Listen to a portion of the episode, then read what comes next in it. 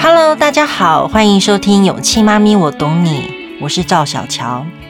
经济当然是越来越进步嘛，时代也在改变。那其实呢，女性在这个经济上面扮演的角色也越来越重要，但是女性还是要肩负生育的重要责任。所以呢，女生变得很忙，有没有啊？又要顾外，又要顾内，这种新旧观念的拉扯，其实对于女性在职场的公平性有很大的影响。所以，我们今天呢，就来想跟大家讨论的，就是健康女性、健康经济。那今天呢，我们邀请到的来宾有两位哦。首先呢，先来欢迎的是默克公司的生殖医学处处长 Jant，还有台湾爱捷龙的品牌行销 Vivian。我们一起来从试管婴儿产业的角度来谈。谈健康经济的这个概念啊，好，那首先呢，我们先来欢迎的是呃默克公司的生殖医学处的处长 Jant，Jant 你好。小乔你好，各位线上的听众大家好，我是 Giant。今天我们还是隔空录音哦，真的是很可惜，真的觉得说啊，如果有机会可以见到面，可以好好的大聊特聊啊。今天我们先初次见面，都先用隔空的方式了哦。但是刚刚我有讲到默克公司，大家对于默克可能真的是蛮陌生的。那默克是一个药厂，想要先请 Giant 跟大家介绍一下默克药厂呢在做什么事情呢？好的。呃，我们公司啊，哈，在台湾呢，呃，有三大事业体了，哈。在西药的话呢，当然就今天大家关心的少子化的议题，我们有不孕症的治疗。那么，呃，在呃生命科学，我们有其他的这个实验室的设备跟呃药品。那另外呢，在易经事业体啊，哈，我们也有呃这个支持台湾经济发展很重要的这个易经事业。所以，呃，听说我之前用过的排卵针有用过你们家的，就对了。原来我们有这层缘分在呀，真的真的。好的，了解。那今天另外一位来宾呢，是台湾爱捷龙的品牌行销。那其实大家对台湾爱捷龙就不陌生了啊，因为台湾爱捷龙呢一直致力于这方面的沟通，呃，就是包括我们勇气妈咪我懂你啊，就是台湾爱捷龙。那还有我在呃，就是在求子的路上，在做试管的这个中间做了非常多的检测，都是台湾爱捷龙他们嗯公司所负责的。那今天请到的是品牌形象 Vivian，你好哟，大家好，我是爱捷龙的品牌形象 Vivian。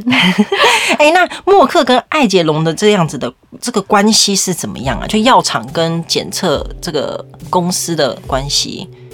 嗯，其实。呃，像我们在那个试管婴儿周期里面，可能会常常用到一些药品，然后是医生开药嘛，然后后端就是由默克这边提供整个试管婴儿周期中会用到的药品给医师，然后医师会根据。呃，病患的体质或者是适合的状态去开不同的药，然后呃，爱捷龙的话就是比较在基因检测的部分，嗯、所以呃，比如说我们在前面看夫妻之间有没有可能会生下有家族遗传疾病的宝宝，或是到了呃胚胎植入之前，就是用 ERA 来帮大家看植入的时间，然后或是帮大家选出可以植入的胚胎，所以我们比较是针对在检测的部分。啊，其实求求子这条路真的很不容易啊！就是试管婴儿听起来很简单，就是这四个字。其实这个后面呢，其实有很多很多，包括医生、包括药厂、包括检检测公司，所有人所有人的帮助，真的非常不容易。那今天呢，请到两位来呢，就想跟大家聊聊，就除了在医学上面以外呢，其实我们刚开始开头也有讲到了哦，其实女性在这个整个呃。角色的扮演上面也越来越辛苦了。那我们今天想跟大家诉求的就是一个呃观念，就是健康女性还有健康经济，这是一个口号还是一个观念？要不要请 Giant 来跟大家嗯讲解一下？好，那我们从德国呢开始在倡议健康女性、健康经济这个议题呢，延伸到亚太地区的时候。那我们也关注到，在亚太地区啊，哈啊，在啊文化背景上面，哈，女性其实背负着更多的呃家庭责任，好，所以于是呢，在呃健康照护的资源啊，其实女性相比于呃男性是更少的，好，那延伸到经济的议题，就是如果我们把女性也照顾健康了，那么呃对各大经济体在亚太区呢的发展也会更好，所以呢，在这个倡议里面呢，哈，我们不断希望啊。社会各界呢关注到的是，呃，女性健康的资源。好，那呃，女性在工作跟生活上面呢，能够怎么好好的整合，能够兼顾。那第三个部分呢是，嗯，在工作的场合里面呢，女性怎么样适当的被授权？那在两性平权，在工作的机会上面呢，也能够得到平等。那么呃，延伸到台湾这边来，呃，我们看到的呢，台湾的少子化背后的呃问题呢，也是呃女性在工商社会下。那家庭跟工作两者没办法兼顾的情况下，那大家就会选择延迟结婚。那越晚结婚呢，就越晚孕育小孩。那少子化的问题呢，也会跟着发生。所以从健康女性、健康经济的议题延伸到台湾呢，我们关注的不只是呃健康议题本身，也关注到少子化。哇，我觉得这个真的是一环扣一环啊！因为刚刚一开始我觉得很有感的，就是呃，Giant 讲到那个健康照护的问题啊，没有错，大家可以试想一下，你在一个家里面，如果有一个长辈生病了，那谁去照顾这位长辈？通常可能是媳妇哦，或者是呃儿女来讲的话，可能是女生。呃，以比例上来讲的话，会去照顾这位长辈。可是呢，如果这位女生，比如说她是媳妇好了，那她生病了，那谁来照顾她？对吧？那这时候他可能就就得放弃他自己的工作，或者等等之类，所以这真的是一环扣一环呢。我觉得，呃，能够让大家开始去讨论这个跟呃这个观念，我觉得非常的重要。而且其实啊，就像我之前有很多集在跟不同的医生做对谈的时候，其实这些在职场上这些压力或什么，其实也是会呃直接去影响女生的生理，对吧？嗯嗯嗯，对，其实从呃我们艾姐龙从二零一九年进入台湾以来，呃就常常就是跟一些比较有名知名的女性女强人一起来讨论这个议题。那包含就是之前我们总经理 Andy 有跟刘忠威老师谈过，说呃儿子的态度会决定婆婆会怎么样去对待你的太太。还有跟李怡贞律师谈的，老公陪老婆产检就是好男人吗？因为就是。亚洲现在对于女生的压力是比较重的，那对于男生的要求就是相对的比较低，嗯，所以在跟那个黎真律师谈的那一篇文章里面，就特别打了一个问号，说是不是男生其实应该要在整个生儿育女的过程当中来做的更多，嗯。对，因为比如说像呃，之前我们其实有一集也是完全在讲那个子宫内膜异位症哦，等等之类的，其实这些都完完全全是跟职场啊、压力啊，这直接是有关系的。那你知道，如果女生得了这样的症，她有可能比较容易不孕，你知道，她又是一个很很恐怖的循环呢。对，那尤其是呢，像现在啊，比如说像我想问 Giant，像这个呃劳基法对于比如说。呃，生理假或者女生有这种生理不舒服的，现在的规定有比较好了吗？呃，其实，嗯、劳动部这边也慢慢的有意会到说啊、女性生理假哈，啊、呃，在规定上面呢给出来之后，实际上呢，雇主好就是啊。员工的老板是不是支持呢？呃，在态度上面，在呃软性的这个沟通上面呢，态度也是相当重要。所以，我们特别也想要呃这个诉求的，不只是政府这边呢，哈，越来越把女性照顾的这一个环节，哈，您刚刚提到生理假的部分，把它做好。那么也希望我们能够呼吁所有的雇主们一起来关心这个议题本身呢，哈，对员工照顾其实是非常重要的。而雇主越把它做好，其实员工的向心力、忠诚度也会更好，员工也越卖力为公司打拼。所以我想，这雇主跟呃政府的呃态度都是相当重要。我觉得生理假它并不只是在男生跟女生之性别上面的平等，其实对于收入比较。低的家庭来说，这也是一个很重要的支持，因为有一些家庭他的收入少，那女生就算生理期来了很不舒服，她可能还是要承受这种不舒服的感觉，然后去工作，因为他如果今天请假了，他可能就会少少了一下一餐之类的，所以我觉得生理假的。这个选项不只是在男女平等上面，它其实也是贫富差距很重要的一环。我觉得蛮感动的。身为女性，现在听到这一块，就说有可能我每个月有生理期，有可能我会因此而得到一些。补助或者是假期，我就觉得很感动了，真的很感动。好，那这是健康照护的部分。好，那第二个部分呢，就是 Giant 刚刚提到的工作与生活的整合。这讲起来是真的是非常的容易啊，好吧？但执行上面真的很难。我想听听看你们两个的想法。哎，Vivian 觉得呢？你自己工作跟生活的整合如何？嗯、呃，还是先问转眼他。好了，我们先看看男性的角度，专业的角度，你觉得呢？女生这个工作跟生活整合怎怎么弄啊？对，现在越来越不容易哈，因为以前我们讲，呃，生活跟工作要平衡，哎，其实平衡就是很大的学问。那现在要，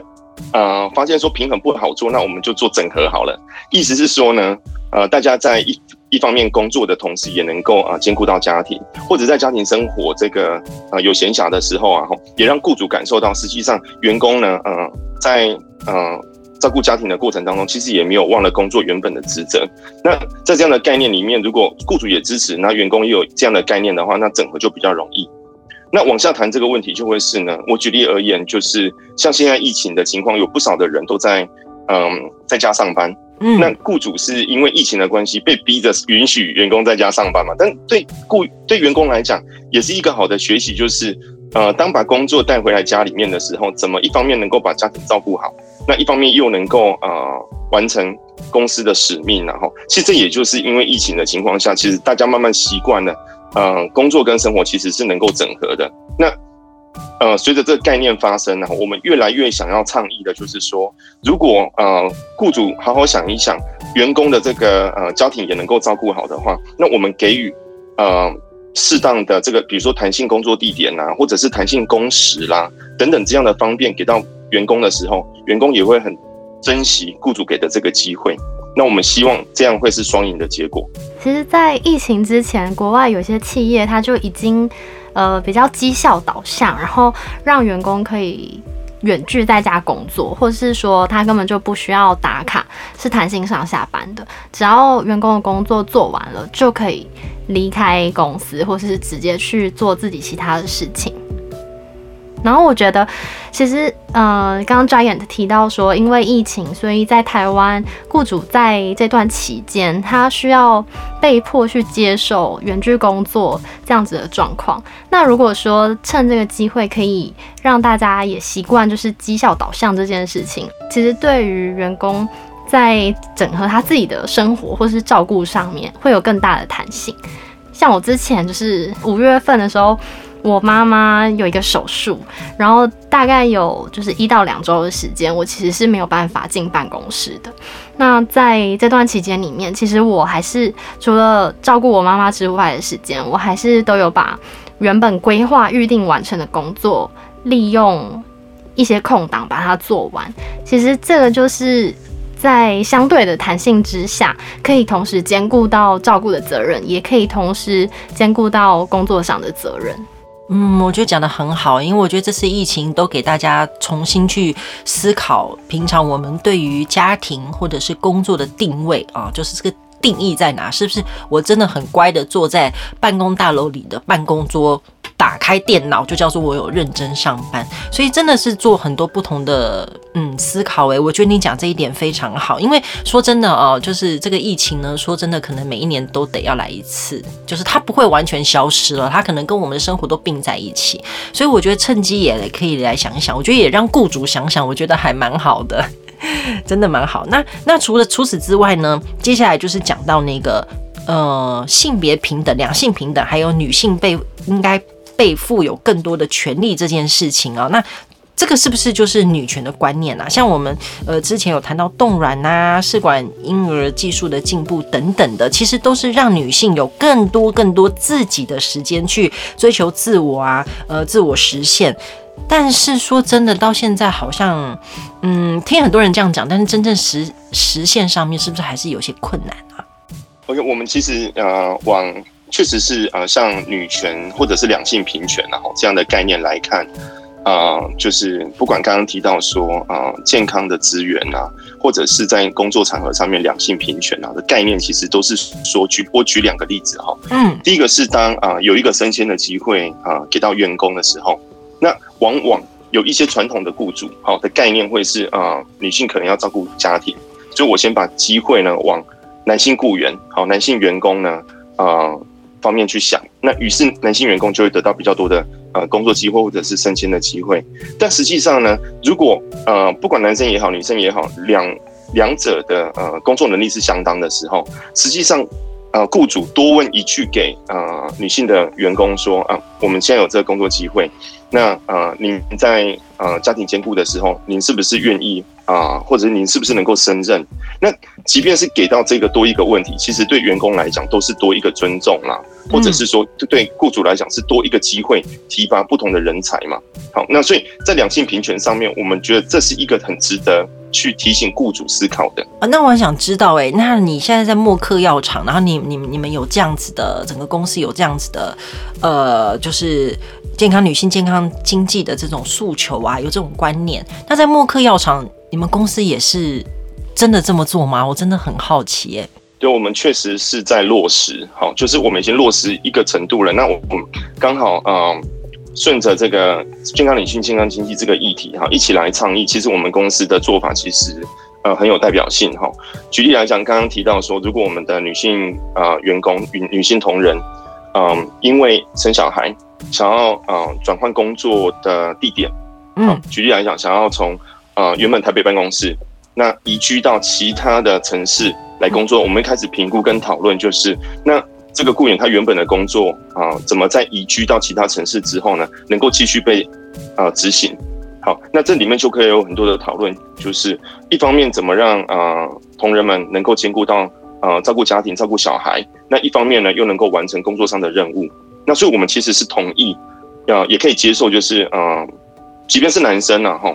我想这个两性平权的概念就是，只要有需要，家庭有需要，那我们都可以好好的来讨论跟商量。接下来工作该怎么配合？不一定是在台北办公室原本的工作场合才能够互相搭配。嗯，那这是我们的确有在落实的。啊、这这这不容易，真不容易。我觉得非常好啊。就像你讲的，生育这件事情不只是只有女生的事情嘛，对吧？你把小孩生下来，基本上，呃，身为老公哦，也是需要带孩子。那因为带孩子，那可能得，比如说，呃，也需要自己家妈妈的帮忙，所以可能原本在台北上班，那我可能就要去台中了。呃，类似类似这样的一些调动。那我觉得真的很棒诶。那 Vivian 呢？因为你是女生的角度嘛，对吧？啊，然后是台湾爱捷龙，其实你们呃自己公司也是。非常非常的呃，对于健康女性健康的经济也是非常有这样的观念，然后也想往这样子的地方去发展。所以对于平权或者是女性被授权这一块，你怎么看？其实那时候我们总经理 Andy 他讲一句话，我还蛮感动的。他说：“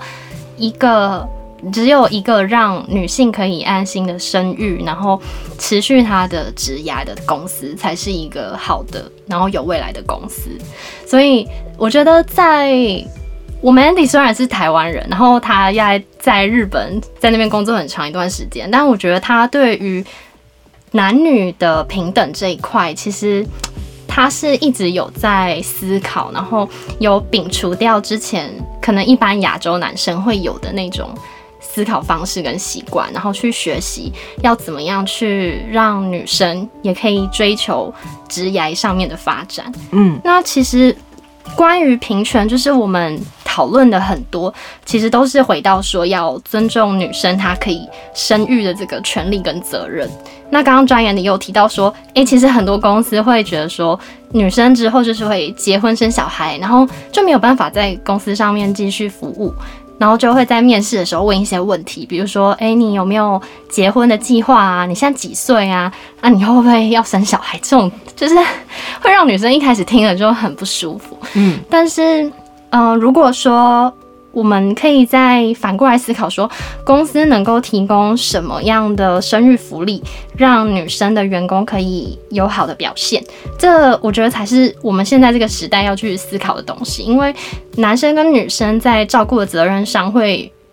一样的，就是会往平衡的方向去做，不可能就是永远都是女生在照顾。那女男生他之后也会。遇到就是工作上面跟人生上面的选择。那我们之前在做这方面的研究的时候，其实是有查到一个资料，是说，其实，在十几年前，就是台湾有一个法律事务所，在十几年前就让女生的育婴假可以到半年，然后在男生的陪产假可以到九十天。然后他还就是让员工在宝宝生下来之后，可以嗯，就是让宝宝还有保姆一起进到公司里面，他们隔出了一个就是专门的育儿空间，去给小宝宝。然后后来这个公司就是这个律师事务所，它的流动率又变得超级低的，然后员工在那边就是待了很久很久，然后所以他们整个呃流动率降低之后，稳定度也提升，然后这个律师事务所就是他们的品牌形象也变得很好，所以后面就是有很多大学毕业，然后也想要加入这间公司的律师就很多。所以到现在，这间公司还还还就是很非常茂盛，很茂盛，这样对不对？哇，这这这很不容易耶！就是有关于嗯这种，就是我们有了这个观念，觉得说 OK，我们必须要两性啊，尤其在这个呃生儿育女的这一块上面。但是其实对于雇主来讲，他有太多太多的配套措施。一个大企业来讲，他可能有很多的所谓的生育福利或者福利政策。那 Giant 要不要补充一下？就是那公司到底要要怎么样去弄这些政策啊？呃，我们看到几个呃，台湾的呃现今的文化里面，然后或者说职场文化里面，其实有几个方面大家可以一起来思考的，就是呃，当我们一直在提到台湾永续的时候啊，其实呃，怎么改善少子化，让大家多生小孩，其实是台湾未来哈长远以来应该要嗯、做人才培养。那回到企业哈，雇主其实也会去想，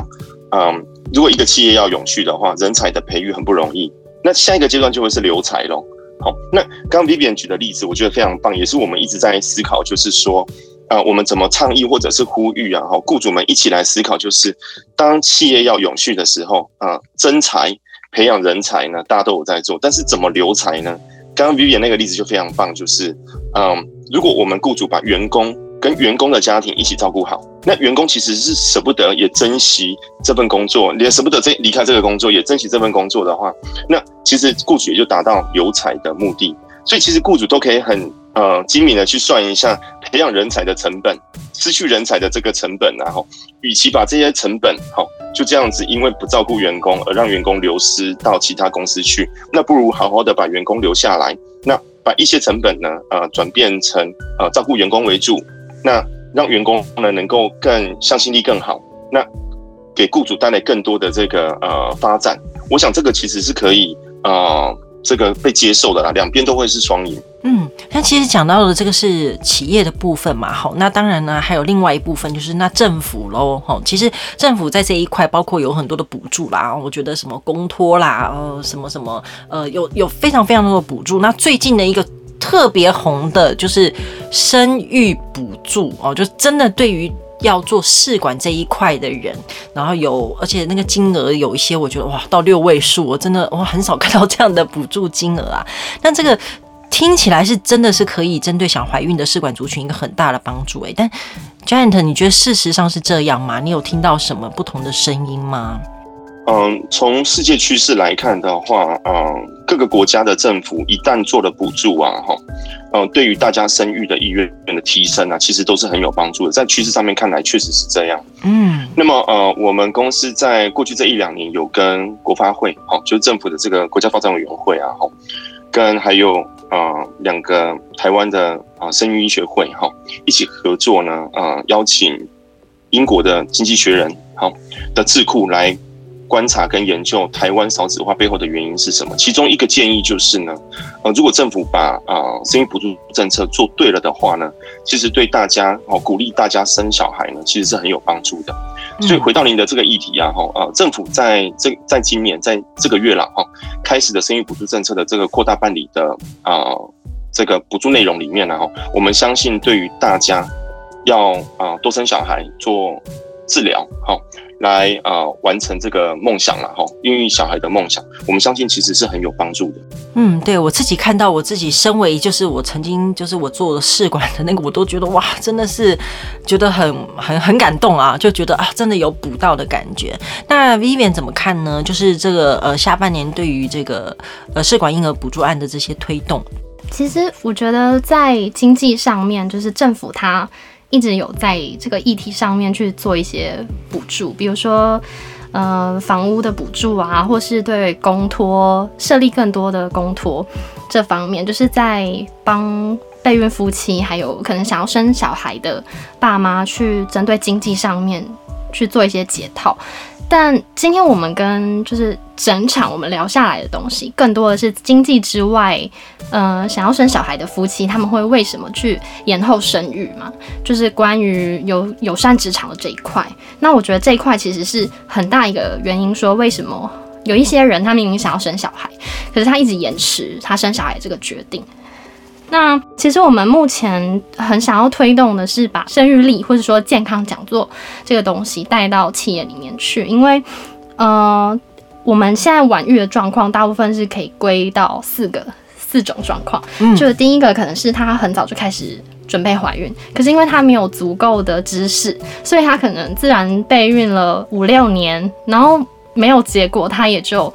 没有采取，对，嗯、没有任何的行动，这样，嗯，然后就错过了真正其实适合怀孕的那个年纪。然后第二个类型可能是前面是工作狂，或是他就是追求想说，哎、欸，要先有一个稳定的经济，然后才可以给宝宝好的未来，所以他前面就是花很多的时间在工作上面。嗯、但是真的等到经济稳定下来，想要怀孕的时候，又过了，对，又过了。反正我们一直讲 就是一直过，对对对。然后第三种就是前面年轻的时候，其实他没有想要生，他是突然到了一个时间点才觉得好像有一点想要一个孩子了。对，但那时候又过了，又过了。对。然后第四种状况是，他其实第一胎是很早生的，然后也很顺利，可是第二胎就因为时间晚了，所以又没有那么顺利。但是其实这四种状况都是假设提早对于生育有一个概念的话，就可以更早的去规划或是去做行动。比如说，嗯。你前面是想要一个追求一个经济的稳定，那你其实就可以先去冻卵。然后假设你是嗯、先跟先生做过了生育力检查，然后发现哎、其实我们可能同时带有某一个家族遗传疾病，然后只是我们都是隐性的带因者，没有表现出来，可是宝宝可能会有，比如说二十五 percent 的几率会得到地中海贫血，那我们是不是？可能未来就要去走试管婴儿这一块，然后去筛选胚胎。那如果早一点有这样子的知识跟准备的话，都可以去做一些资产配置啊，然后或是调整自己支出的项目，就会给未来一个更好的选择，这样子。对，因为今天的节目，我们从一开始讲到了健康女性、健康经济的这个观念，然后接下来呢，就说包括企业应该怎么做，政府现在也有所谓的生育补助，可是其实到最后还是要回归到自己身上，就是说我们怎么样去规划我们自己的生育年龄啊？因为我觉得年轻的时候真的是不懂事啊，我说我也是，就是这种觉得反正该来就会来，不来就不来，就无所谓。但其实说真的，就是身体还是一个。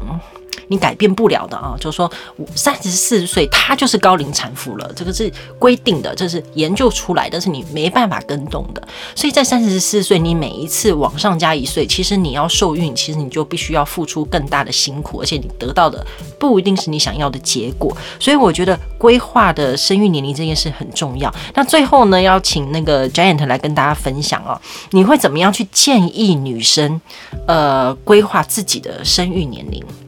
嗯、呃，我们看到的，呃，这个现状就是大家都倾向晚婚嘛，哈，因为啊、呃，把工作或者是学业摆在人生的规划的前面，然后呢，呃，等到工作稳定了之后，啊、呃，才开始想结婚啊，啊、呃，生小孩的问题，所以晚婚就会造成晚育，那就会如刚刚啊，小乔您提到的，或者是 Vivian 提到的这一些。呃，要生了，但是错过了。好，走过路过，但是最后 最担心的是，真的错、呃、过了，唉，回不了头了。是的，所以啊，哈，呃，慢慢的，医学界这边也有一个提啊、呃、倡议，就是说呢，其实有一个相当简单的检查，哈，就是啊、呃，他只要抽血检查就好，他就中文他是康穆勒氏啊检查，它主要的目的是要检测。呃，女生的卵巢功能的卵，我们把它简单想成是呃女生的卵巢的年纪好了。我举例而言，如果我是女生哈，嗯，那我现在年纪假设我三十岁，那我做这个这个检查之后，我会知道说我的卵巢呢，啊、呃，它是二十五岁，还是它刚好是我现在的实际年龄三十岁，又或者是它是三十五岁了，我的卵巢三十五岁了，也是有可能的。嗯，那么透过这个检查呢，就其实就可以帮助我在做人生规划的时候啊，好。我去想清楚，其实工作对我来讲很重要，那家庭对我来讲也很重要啊。那如果我现在我的呃卵巢，它的年纪假设了哈，我的卵巢年纪已经三十五岁了，那我可能就要紧张一点，就是呃采取不同的措施。举例来讲，我可能要赶快找配偶，好找对的对象，又或者是说呢，呃，也有人会去选择冻卵，就是我先把我三十五岁的卵子呢先冻下来，免得到我实际年龄真的是三十五岁的时候，我的卵巢又更老了。嗯，那有了这个资讯之后，其实就可以帮大家在做人生规划的时候，有更多的资讯来帮助他们啊、呃、做对的决定。所以在人生每一个阶段的时候，啊、呃，我都有啊、呃，不只是我的呃生理年龄啊、呃，来帮助我知道说我人生阶段要走到哪里。但是我卵巢功能的这个年龄呢，也能够帮助我判断啊、呃，我潜在如果也要养儿育女的话，那我应该怎么选择？我不同的这个阶段里面要做什么决定？哎、欸，这个 AMH 就是我做的那个卵巢存量的检查，对不对？对对对。哦，有有有有有，这个很不错哎，我觉得哇，Joanne 你不，我真的觉得你是一个很理性的人。我觉得你讲话就是一个非常的 完全就是让大家对，没错，因为就是你你就做这个检查，没有比这个检查更好了，你会非常的。呃，以科学医学的角度告诉你说，其实你就是维护啊，哈，或者是说，呃，你其实要尽快，或者是哎、欸，其实没关系，你还有可能两三年的时间，你可以先去做自己的事情，或许两三年后再继续来想这个呃生育的规划。今天真的很开心，可以跟 Joanne，谢谢谢谢 Joanne，也谢谢 Vivian 跟大家一起进行那么棒的讨论，谢谢谢你们哦。最后最后还要。